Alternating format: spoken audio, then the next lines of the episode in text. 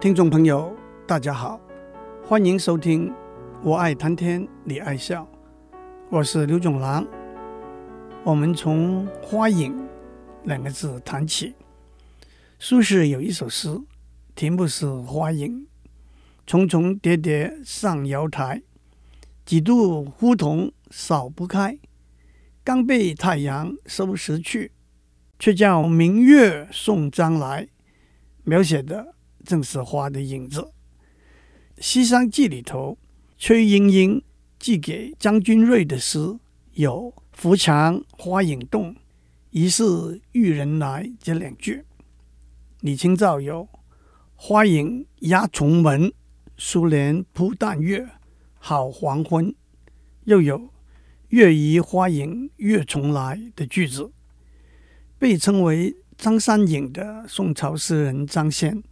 有云破月来花弄影，娇柔难起，帘幕卷花影，柔柳摇摇，醉清絮无影。这三句名句，李白在《月下独酌》这首诗里头有“举杯邀明月，对影成三人”这两句。今天我想接下去讲花的影子，在中国诗词里头讲的很多的。就是梅花和梅花的影子，因此，让我们就从梅花的影子讲起。古人说：“梅花之影，妙于梅花。”梅花的影子真的比梅花本身更美妙吗？梅花是粉彩画，影子是水墨画；梅花是高边工笔画，影子是没骨画。梅花的花瓣会枯残褪色，影子不会有枯残褪色的花瓣。有风的时候，梅花动，影子也跟着动。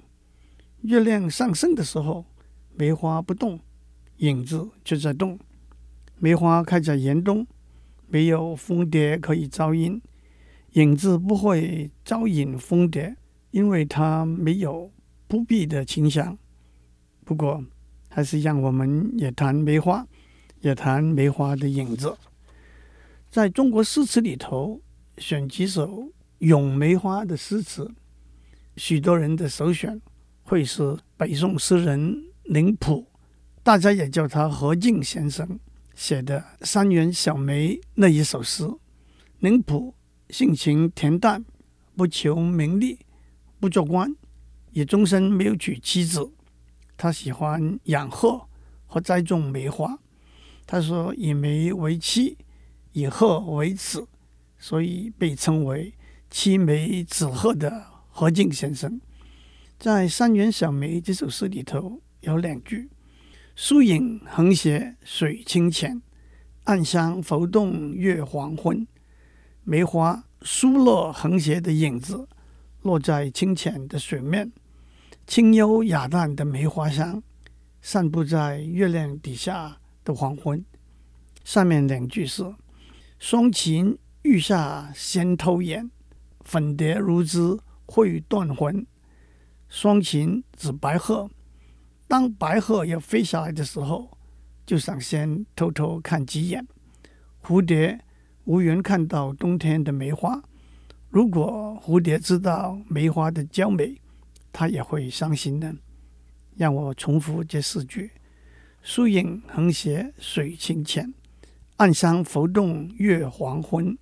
双禽欲下先偷眼，粉蝶如织会断魂。让我把全首诗翻译下来。别的花都凋落了，只有梅花鲜丽的色彩，在小花园里头最引人注目。它疏落横斜的影子落在清浅的水面，它清幽雅淡的花香散布在月下的黄昏里。白鹤要飞下来的时候，就想先偷偷看它几眼。假如蝴蝶知道它的娇美，它才会伤心呢。好在能够轻轻的吟诗和梅花相近，用不着伴奏的乐器和金杯里的美酒，疏影横斜水清浅，暗香浮动月黄昏”这两句，被称为在中国诗句里头描写梅花最传神的句子。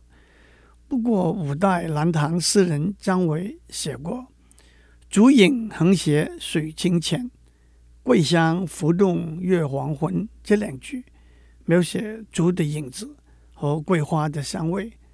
林甫把竹影改成疏影，桂香改成暗香，用来描写梅花的影子和香味，的确就是点铁成金。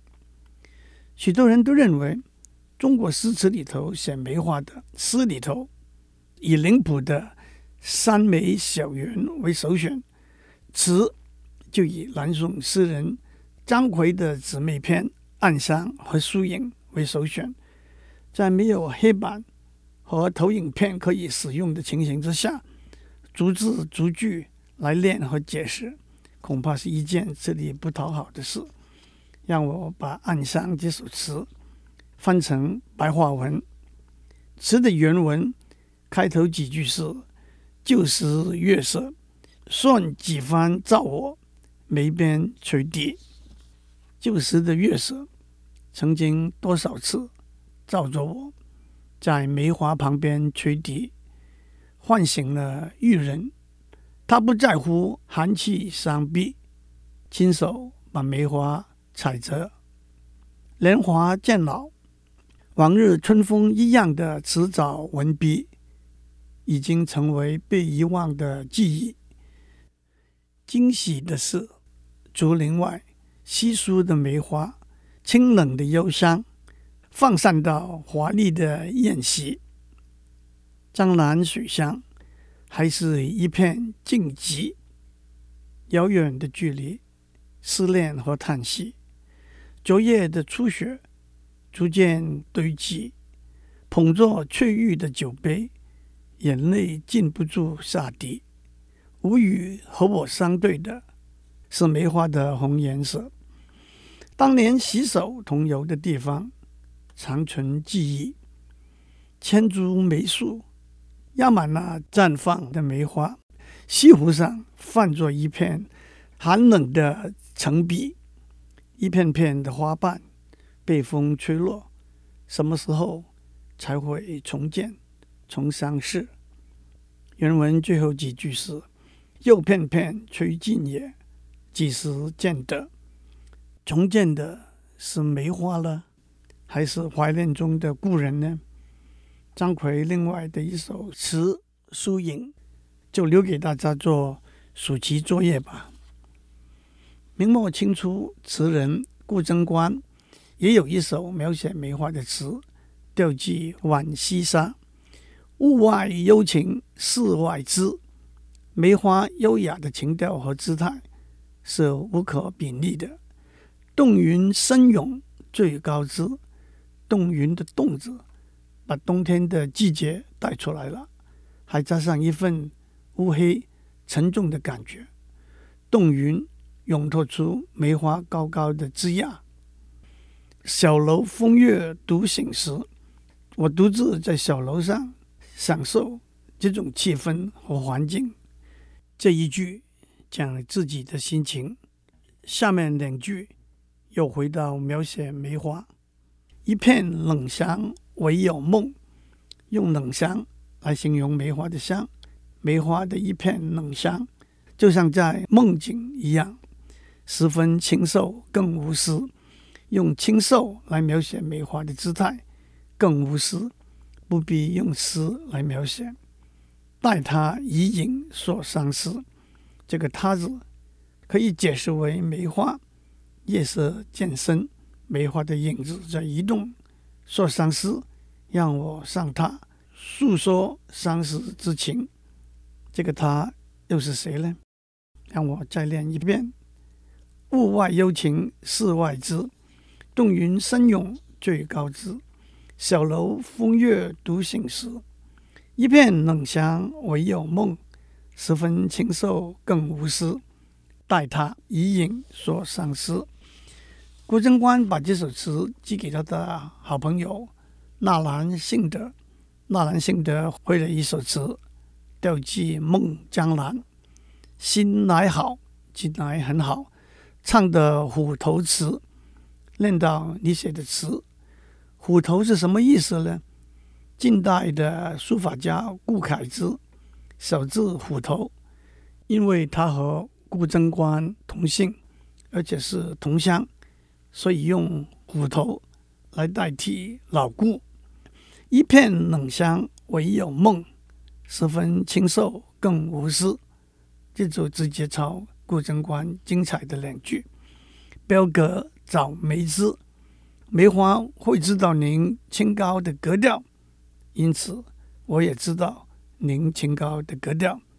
让我再练一遍：心乃好，唱的虎头词，一片冷香唯有梦，十分清瘦更无私。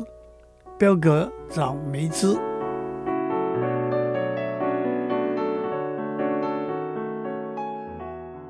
讲到写梅花的诗词。我们当然一定会谈到南宋大诗人陆游的诗词。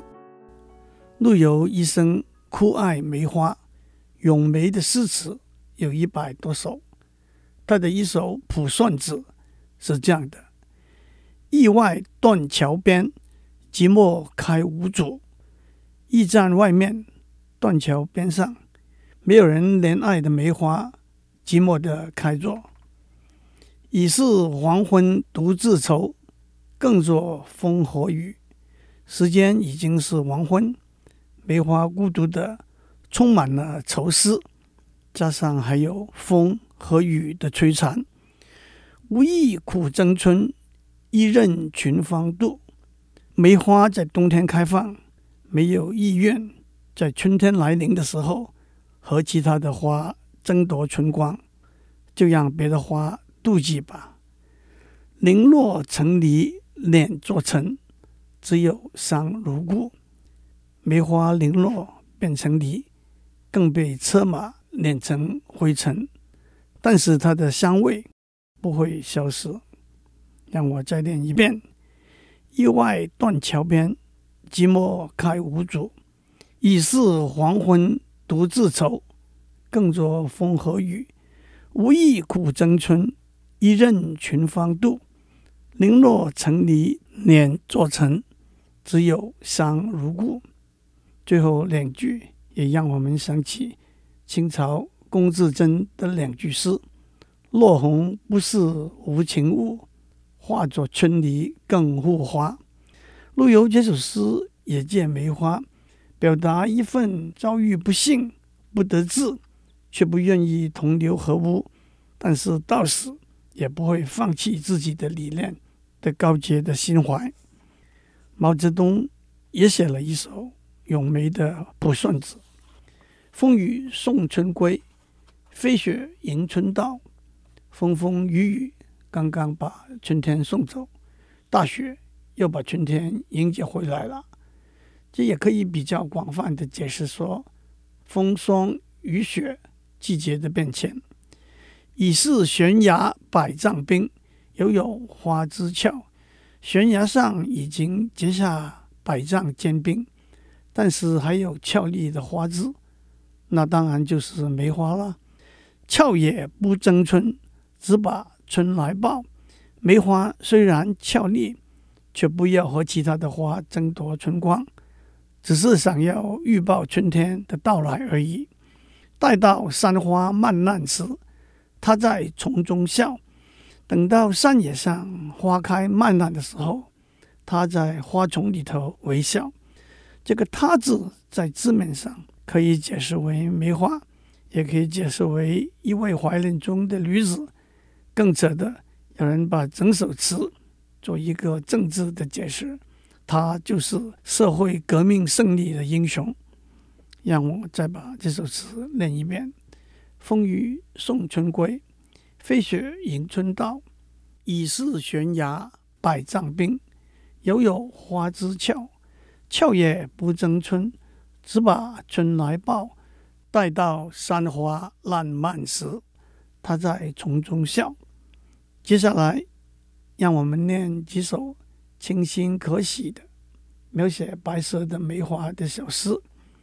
北宋的政治家、文学家王安石有一首诗，题目是《梅花》：“长角数枝梅，凌寒独自开。遥知不是雪，为有暗香来。”远远我就知道那是白梅，而不是白雪，因为白梅绽放一份暗香出来。宋朝诗人卢梅坡写了两首，题目是《雪梅》的诗：“有梅无雪不精神，有雪无诗孰乐人？有梅花却没有雪，景色就不够美了；有了雪却没有诗，那就很庸俗了。日暮诗成天又雪，与梅并作十分春。黄昏的时候，诗写好了。”天空开始下雪了，加上梅花，那才真是一百分的满分呢。让我再练一遍：有梅无雪不精神，有雪无诗孰乐人？日暮诗成天又雪，与梅并作十分春。第二首诗：梅雪争春未肯降，骚人割笔费评章。梅和雪在争吵，不肯相让。诗人把笔放下来，也实在没法度。梅须逊雪三分白，雪却输梅一段香。梅不及雪的晶莹洁白，大概差了三分，但是雪却没有梅那一份清香。让我再练一次：梅雪争春。未肯降，骚人割笔费评章。梅须逊雪三分白，雪却输梅一段香。看来卢梅坡先生倒是一位节中调解的高手啊！最后，让我们讲毛泽东的一首词《沁园春》，题目是《雪》。北国风光，千里冰封，万里雪飘。北方的风景，千里万里的大地被冰封住，雪在飘。看长城内外，惟余莽莽。长城的里边和外边，只是一片空旷。大河上下，顿时滔滔；黄河向下，不再滔滔奔流。山舞银蛇，原驰蜡象，欲与天公试比高。蜿蜒的山就像在舞蹈的银蛇，高低的土堆就像在奔驰的白象，他们要和老天比一比谁高。须晴日，看红装素裹，分外妖娆。等到天放晴，大地就像美女，涂了红色的胭脂，穿上白的衣服，格外显得娇美。上面一段写下雪的景象，下面一段转到历史和人物。江山如此多娇，引无数英雄竞折腰。江山这么美好，怪不得无数的英雄都争着要。惜秦皇汉武，略输文采；唐高宋祖，少逊风骚。文采就是文采。风骚，风指《诗经》中的国风，骚指屈原《楚辞》中的离骚。风骚就是泛指文字，更延伸的为领导的才能。有两句诗：“江山代有才人出，革领风骚数百年”，就是领导的意思。不过到了现代，“风骚”两个字却用来。形容轻佻卖弄的妇女了。秦始皇、汉武帝、唐高宗、宋太祖这些开疆辟土、工业彪炳的皇帝，文才和领导的才能还是差一点。一代天骄，成吉思汗，只是弯弓射大雕。汉朝时代把匈奴叫做天之骄子，那就是得天独厚。备受上天庇佑的人的意思。元朝开国的成吉思汗，只知道弯弓射大雕而已。俱往矣，属风流人物，还看今朝。风流这个词有几个层次的解释。第一个是指品格清高的人，所以有名士风流这句话。第二个层次是指有文学才华的人，所以有文采风流这句话。第三个层次是指英俊潇洒的人，所以有风流倜傥这句话。第四个层次就是指男女之间到处留情的风流种子了。这些都是过去的了。要讲英雄人物，还得看今天在台上的人啊。让我。从头练一次。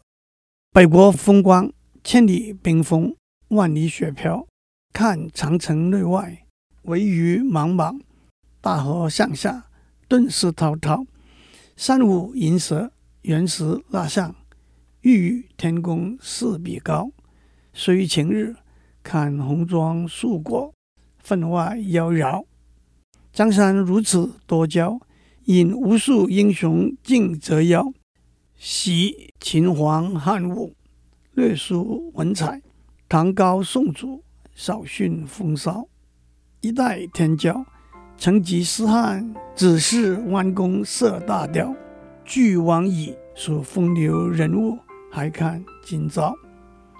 注定有个平安的一天。